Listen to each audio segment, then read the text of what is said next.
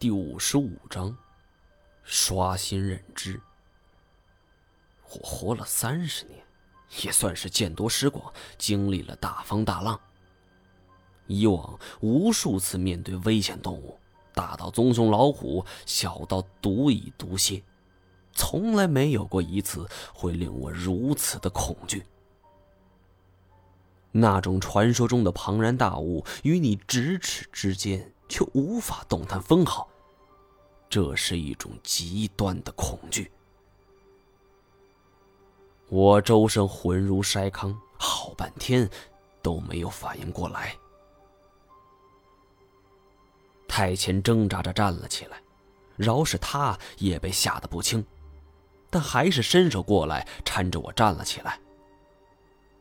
因为脚下发软，我几次尝试都差点扑倒在地。最后还是太前一咬牙，几乎是在拖着我往前走。终于，我们回到了图瓦人的基地。我心头的恐惧感却没有半点消退。躺在床上后，是依旧是剧烈的发抖，就像是经历了一场大病。大白天的，我盖个被子还是抖个不停。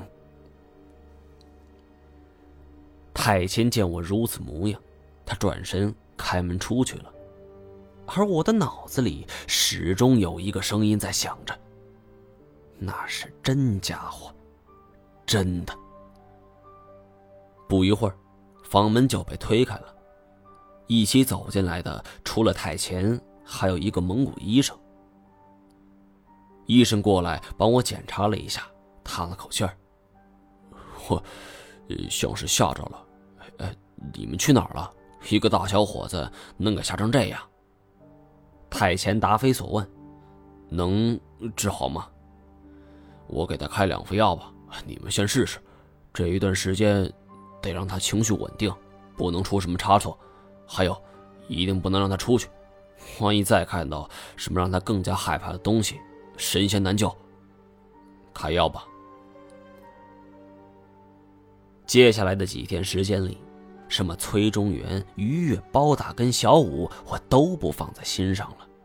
脑子里反反复复、来来回回的，只有那条龙。我终于如偿所愿，见到了这种传说中的神兽。可然后呢？将它公布于世。这固然是好，但有关部门绝对会严加死守。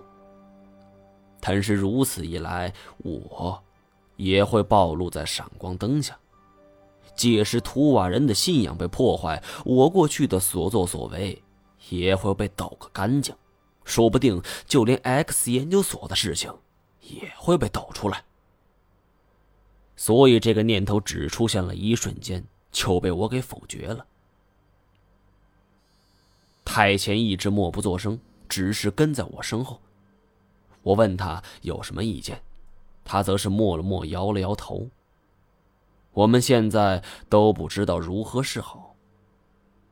正在我们为难之际，乌人图雅出现了。他问太前：“我的病情是否有好转？”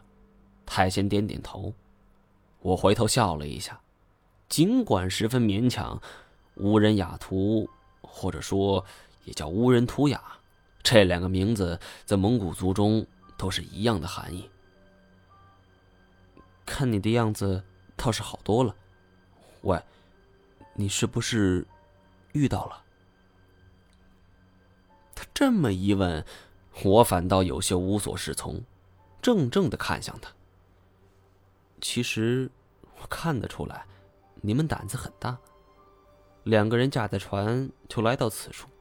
而且你们的口音，不像是附近的人，能把你吓成这样的，应该只有他了吧？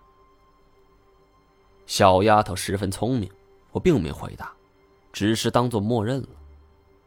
不过随后他又说道：“我可以拜托你们一件事儿吗？”“ 当然。”“不要把这里的事情说出去。”“为什么？”河神的事情是我们的秘密，族长说不想被人打扰。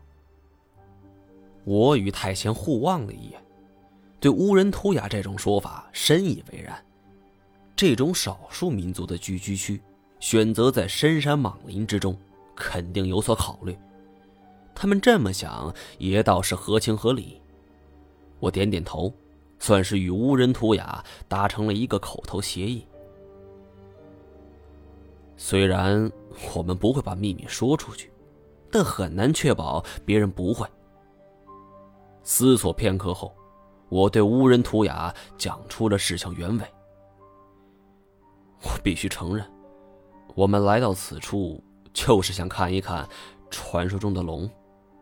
不过，根据我们的消息，还有两拨人先后也会到来。他们跟我们不一样，做事只求目的。我担心他们会对神兽不利。两拨人有多少？长什么样子？一听我说这话，乌人图雅十分焦急。我便将四个人的外表分别描述了一番。乌人图雅点点头。我会把这事儿告诉族长，早日防备。紧接着，我就问他：这江中巨龙是何时存在？有没有什么相关的古老传说？乌人图雅与我并肩坐在草坪上，打开了话匣子。不料他一开口，便扔了一记重磅炸弹。这条龙，不是他们所遭遇过的。